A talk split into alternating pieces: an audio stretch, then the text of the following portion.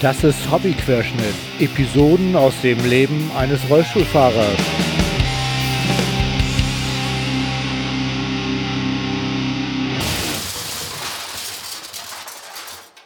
Ahoi zusammen. Das ist Episode 27 und es ist heute der 13.12.2018. Ich spreche heute mit Lili Zeifert, einer jungen Frau, die gerade ihr Abitur macht, um anschließend Astrophysikerin zu werden. Für mich ein außergewöhnliches Gespräch, da Lili nicht nur Rollstuhlfahrerin ist. Lili kann aufgrund ihrer Behinderung auch nicht sprechen. Zur Kommunikation benutzt sie einen Sprachcomputer. Wir haben also unser Gespräch zuerst schriftlich geführt und anschließend hat Lilly mir eine Audiodatei mit ihren Antworten geschickt, in die ich dann meine Fragen eingesprochen habe.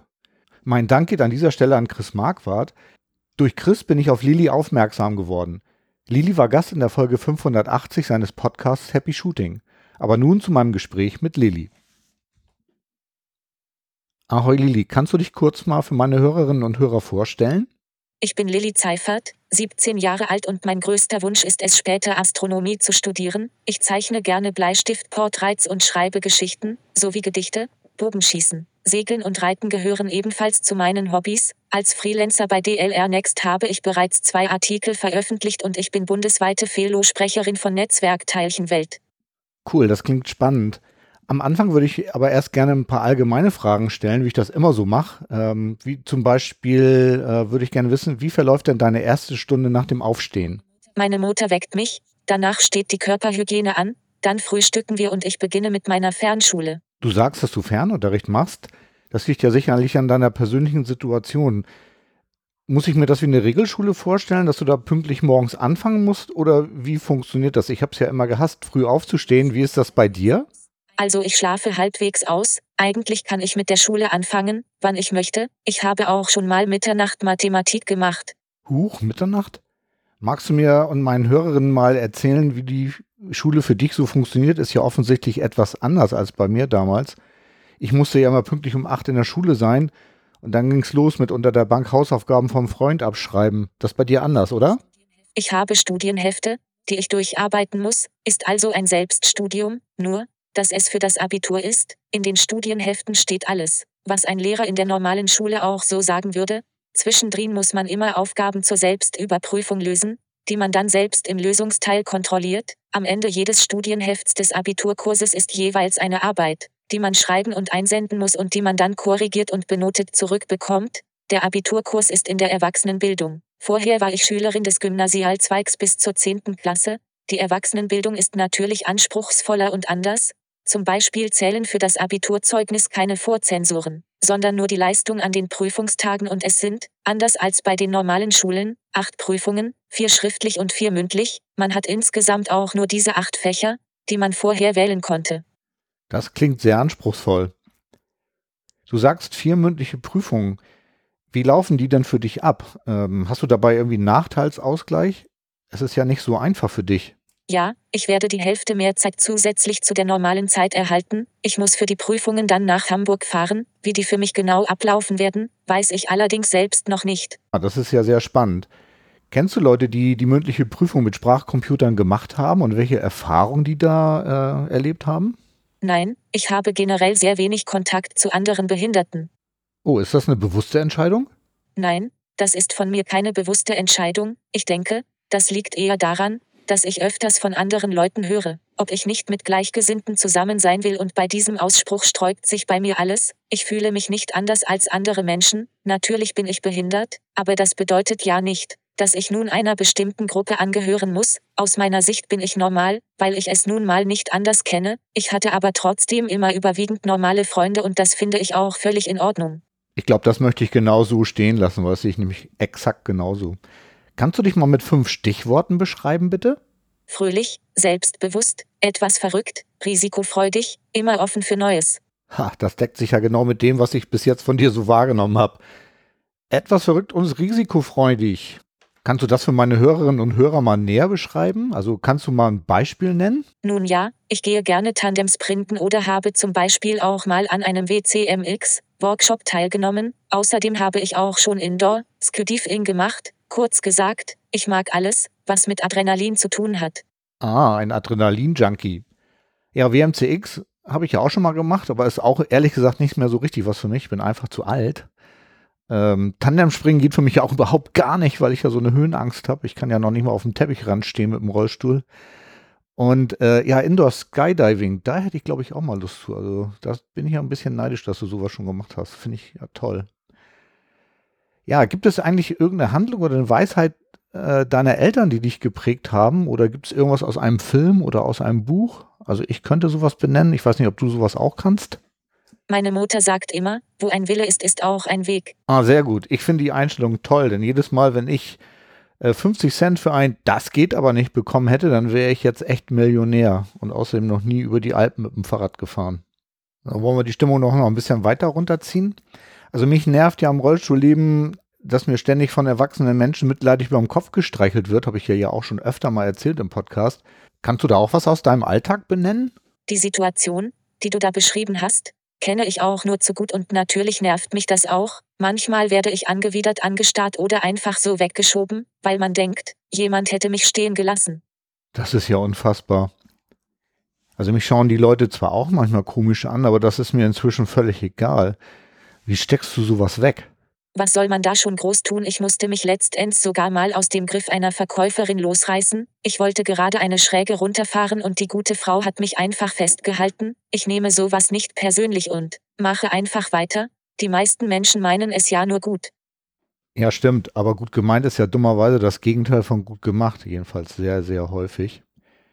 Ich finde es sehr lästig, dass Menschen einfach meinen Rollstuhl anfassen, ohne zu fragen. Also das ist für mich auch ein dickes Thema. Mache ich bei deren Fahrrädern und so ja auch nicht.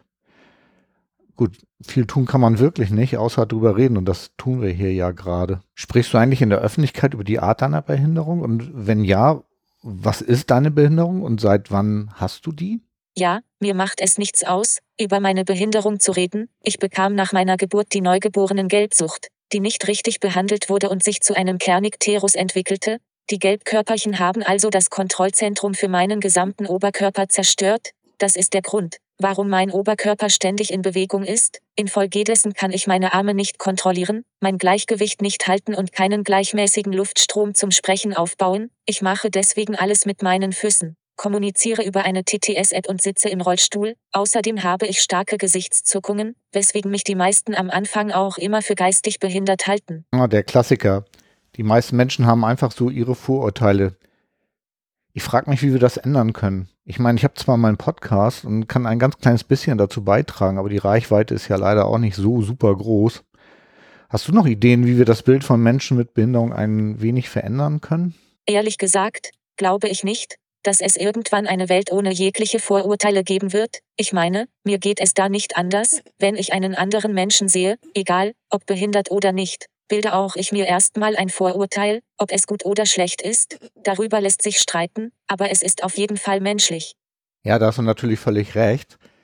Vorurteile sind sogar meiner Meinung nach extrem wichtig für uns Menschen. Es muss nur gelingen, gewisse Stereotypen einzureißen. Und da fallen mir natürlich sofort David und Lisa ein, die ja aus der WMCX-Szene kommen. Ich glaube sogar, du bist mal mit denen unterwegs gewesen. Die machen da in dem Bereich eine total tolle Arbeit. Und deren Claim ist ja Destroy Stereotypes, mit denen sie auch ganz viel in der Öffentlichkeit unterwegs sind, weil ich glaube, der Schlüssel ist einfach Sichtbarkeit. Kommen wir aber zurück zu den Fragen. Was fährst du eigentlich für einen Rollstuhl? Derzeit habe ich einen Aktivrollstuhl von Firma Dreimal. Ah, witzig. Unbezahlte Werbung für Firma Dreimal. Auch mein Sunny-Haus hier in Hamburg sind die ja auch. Und ich bin ja ganz schön zufrieden mit denen, muss ich ja mal sagen. Aber wie gesagt, unbezahlte Werbung. Äh, wie kommst du denn mit dem Rollstuhl klar? Du hast ja schon angedeutet, dass du damit auch allein unterwegs bist. Ja, prinzipiell kann ich mit meinem Aktivrollstuhl alleine fahren. Es ist nur sehr anstrengend, da ich mich sozusagen mit meinen Füßen fortziehe. Einen Bürgersteig heraufzukommen ist für mich alleine kaum möglich. Das ist auch der Grund, warum ich vor kurzem einen Spendenaufruf für einen E-Rollstuhl, der sogar Treppen hochfahren kann, erstellt habe. Damit könnte ich alleine in jedes Gebäude rein mit öffentlichen Verkehrsmitteln fahren und jedwede Treppe hoch und runter kommen, ich wäre viel unabhängiger, nur leider übernimmt den die Krankenkasse nicht, weil er noch keine deutsche Hilfsmittelnummer besitzt und sie zahlen auch nichts dazu, weil die Preisklasse zu hoch sei und es nicht so aussehe, dass er in naher Zukunft in den Hilfsmittelkatalog aufgenommen wird. Ah, die liebe Krankenkasse, wie ich das liebe, echt. Mann, Mann, Mann. Also klingt vertraut. Aber ja, was willst du machen? Aber du hast einen Spendenaufruf gestartet, das finde ich ja schon mal gut. Ähm, ehrlich gesagt habe ich den ja auch schon bei Chris mitbekommen. Und vielleicht kannst du hier ja nochmal erwähnen, wo man spenden kann, weil ich denke, dass es wirklich eine gute Sache ist, weil du brauchst ja wirklich irgendwas Besseres ähm, als einen Aktivrollstuhl, um dich in, frei bewegen zu können in der Öffentlichkeit. Vielleicht möchte ja auch jemand aus meiner Hörerschaft ein bisschen was dazu beitragen. Gespendet werden kann unter dem Link https www.ledkey.com c skevo bro für lilly zeifert. Ah, das war jetzt, glaube ich, ein bisschen schlecht zu verstehen, weil der Sprachcomputer das irgendwie so ein bisschen komisch übersetzt hat. Also es ist eine Spendenaktion bei leci.com. Vielleicht kann man dich einfach da unter Lili Zeifert finden. Ich verlinke das natürlich auch ähm, in den Shownotes hier auf meiner Webseite unter hobbyquerschnitt.de. Also ich drücke dir ganz feste die Daumen, dass da ordentlich was zusammenkommt, weil der von dir dort ähm, anvisierte Rollstuhl ist ja auch tatsächlich nicht ganz günstig. Obwohl ich glaube, dass schon ein angemessener Preis für die Kiste ist. Ich glaube, ich lenke den Stuhl auch noch mal auf meiner Homepage, um nochmal unbezahlte Werbung zu machen. Ich habe dich ja auch als offenen, freundlichen Menschen jetzt kennengelernt. Äh, bist du eigentlich immer so positiv oder gibt es auch noch eine andere Seite an dir? Natürlich gibt es bei mir auch, wie bei jedem anderen Menschen, negative Momente, aber im Normalfall bin ich bemüht, alles positiv zu sehen. Ah, ganz ähnlich wie bei mir. Und natürlich gibt es auch immer mal diese dunklen Momente im Leben, aber ich versuche auch alles möglichst positiv zu sehen. Finde ich ja toll. Gibt es eigentlich irgendwas, was du nicht nochmal erleben möchtest? Ja, dass ich nicht immer von wildfremden Menschen weggeschoben werde. Verstehe ich gut. Was müssen das eigentlich für Gedankengänge sein, die jemand dazu verleiten, sowas zu tun? Mir fehlt da echt jede Idee. Ich meine, du hattest das ja vorhin schon angedeutet, dass vermutlich die Leute annehmen, dass dich jemand vergessen hat. Aber das darf doch einfach nicht dazu führen, dich einfach wegzuschieben. Also ich meine, ich kenne das ja auch, dass mich Leute einfach anfassen, so auf Rolltreppen, weil sie Angst haben, dass ich da runterfall aber ich kann mich immerhin wehren. Hm.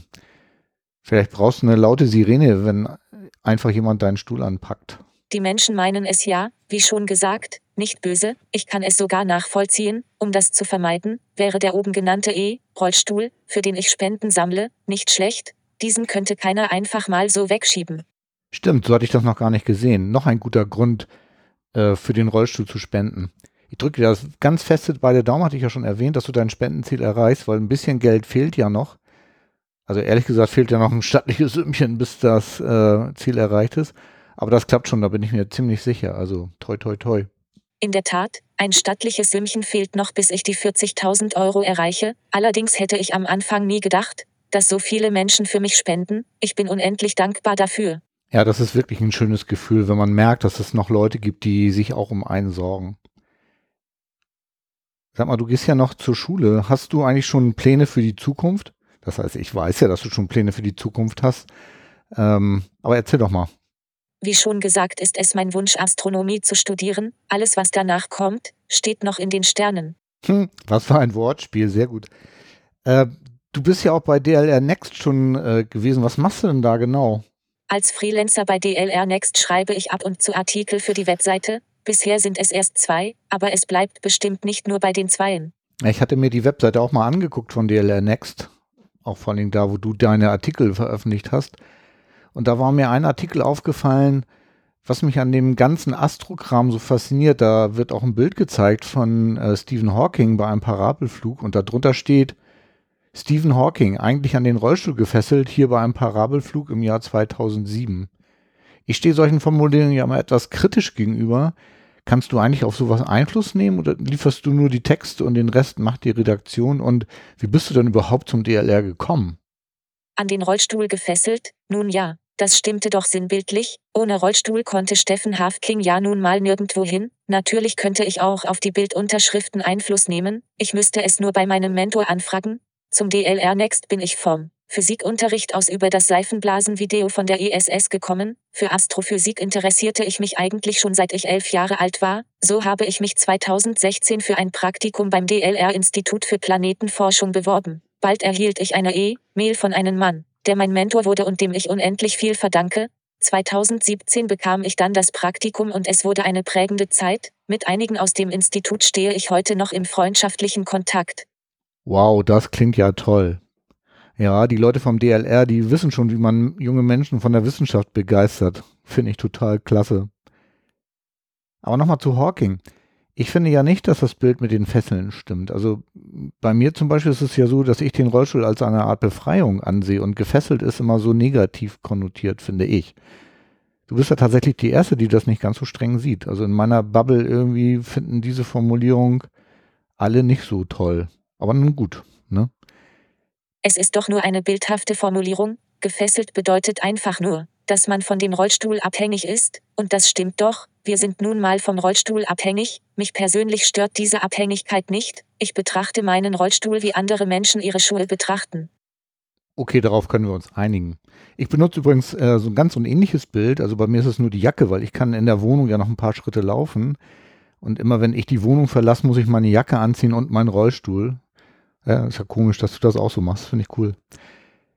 Du hattest gesagt, dass du nach dem Abitur Astronomie studieren möchtest. Du bist ja auch beim DLR gewesen und hast da äh, Praktikum gemacht. Also das scheint ja schon ein ziemlich fester Wunsch zu sein. Weißt du schon, wo du das studieren wirst? Ja, in Wien. In Deutschland muss man nämlich erst seinen Bachelor in Physik machen und kann sich dann erst in Master auf Astrophysik spezialisieren. In Wien dagegen kann man gleich als Bachelor- und Masterstudiengang Astronomie studieren. Oh, Wien, eine schöne Stadt, wie ich hörte. Ich war nämlich leider noch nicht da. Steht aber ganz oben auf meinem Reisewunschzettel. Vielleicht können wir uns dann ja mal da treffen, wenn du dort studierst und wir nehmen einen zweiten Teil auf mit deiner Erfahrung, die du dann neu in Wien gesammelt hast. Ja, gerne. Du hast vorher noch was anderes erwähnt. Du bist bundesweite Fellowsprecherin von Netzwerk Teilchenwelt. Ich komme ja vom DESI und wir haben uns sehr intensiv mit der Welt der kleinsten Teilchen auseinandergesetzt. Meinst du das mit Teilchenwelt? Und was muss ich mir unter einer Fellow-Sprecherin vorstellen? Ja, Netzwerk Teilchenwelt hat Angebote, wie zum Beispiel Masterclasses und Workshops. Zum Thema Teilchenphysik und Astroteilchenphysik für junge Menschen. Fellows sind Menschen, die meistens bereits das normale Angebot von Netzwerk Teilchenwelt genutzt haben und sogar am CERN in der Schweiz, wo der größte Teilchenbeschleuniger der Welt ist, waren. Manche sind sogar Jungstudenten, aber alle Fellows haben etwas gemeinsam, die Liebe für die Kleinsten. Für die Teilchen, wir Fellows bekommen weiterführende Angebote zu diesem Thema, neben einzelnen Standortaktionen, wie zum Beispiel regelmäßige Stammtische, Treffen mit Professoren und Besuche wie der Wissenschaftsnacht, haben wir einmal im Jahr ein großes Treffen, wo wir Konzepte für und von Fellows diskutieren und Vorträge besuchen. Wir sind schon teilweise in Forschungsgruppen an vielen deutschen Universitäten eingebunden. Und das ist echt toll. Ich bin eine von zwei bundesweiten Fellow-Sprecherinnen. Unsere primäre Aufgabe ist es, wie ich es jetzt hier mache, die Fellows in der Öffentlichkeit zu vertreten. Neben uns gibt es noch die Leiter der Arbeitsgemeinschaften und die Standortsprecher, aber kein Fellow steht über einem anderen. Ah, okay, das macht es deutlich. Also ich habe ja beim DESI gearbeitet und habe das leider in meiner aktiven Zeit, ich bin ja jetzt leider verrentet, nicht geschafft, mal zum CERN zu fahren. Wie war das denn da? Ja, ich war schon am CERN und habe auch über meine Zeit dort einen Bericht für DLR Next geschrieben. Es war einfach fantastisch, ganz besonders die internationale Zusammenarbeit hat mich sehr beeindruckt und natürlich der CMS-Detektor, den ich mir ansehen konnte. Ich durfte den Menschen dort viele Fragen stellen und war einfach nur schwer beeindruckt. Außerdem konnte ich zu einem Vortrag, der in dem Saal stattfand, wo man die Entdeckung des Higgs-Teilchens bekannt gegeben hatte, ja, das waren bestimmt Gänsehautmomente. Also dem Saal, wo das Higgs-Teilchen verkündet wurde, ah, da wäre ich auch so gern mal gewesen. Warst du eigentlich mal am DESI in Hamburg? Dort wird ja auch nach Neutrinos gesucht. Das hat ja auch was mit Astrophysik zu tun. Am DESI war ich noch nicht. Nächstes Jahr steht für mich erstmal ein Praktikum im EAG, also dem Europäischen Astronautenzentrum, der ESA an.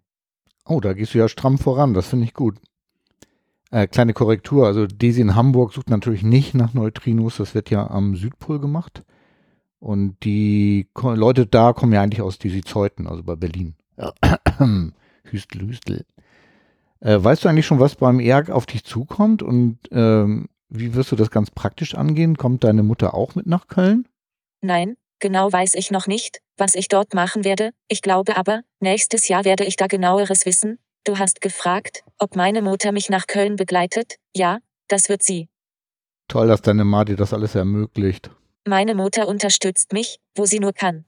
Das ist schön, da kannst du dich glücklich schätzen. So, ich bin ziemlich durch. Liegt dir noch irgendwas am Herzen, was wir noch nicht besprochen haben? Ja, ich würde mich noch gerne mal ganz öffentlich und direkt bei meinem Mentor bedanken, Herrn Dr. Kratzenberg, Anis von DLR Next, ohne sie wäre ich nie so weit gekommen, ich würde nicht dort stehen, wo ich heute bin, es ist wunderbar, welche Unterstützung ich durch sie erfahre, immer wieder aufs Neue, deswegen kann ich Ihnen nie genug danken. Wie schön das zu hören, das freut mich sehr. Sag mal, können meine Hörerinnen und Hörer, falls sie noch Fragen an dich haben, dich irgendwie auf sozialen Medien erreichen? Erreichen kann man mich auf Twitter unter lilly-zeifert oder auf meiner Webseite www.lilly-zeifert, jemdosite.com unter dem Menüpunkt Kontakt. Prima, auch das verlinke ich natürlich in den Shownotes zu dieser Episode. Okay, dann machen wir hier mal den Deckel auf diese Folge. Liebe Lilly, ich danke dir für dieses spannende Gespräch für mich war das eine tolle Erfahrung, weil es durch die spezielle Form für mich auch echt eine Herausforderung war, die ich aber total gern angenommen habe. Ich wünsche dir gutes Gelingen für deine Zukunftspläne und eine wirklich, wirklich erfolgreiche Spendenaktion. Ich habe zu danken, dass ich mich mit dir in deinem Podcast unterhalten durfte. Es war mir eine große Freude und lass uns gerne mal das Follow-up machen. Ich komme dann wirklich nach Wien, weil da war ich ja noch nicht. Also wenn du magst. Okay. Tschüss, Lili.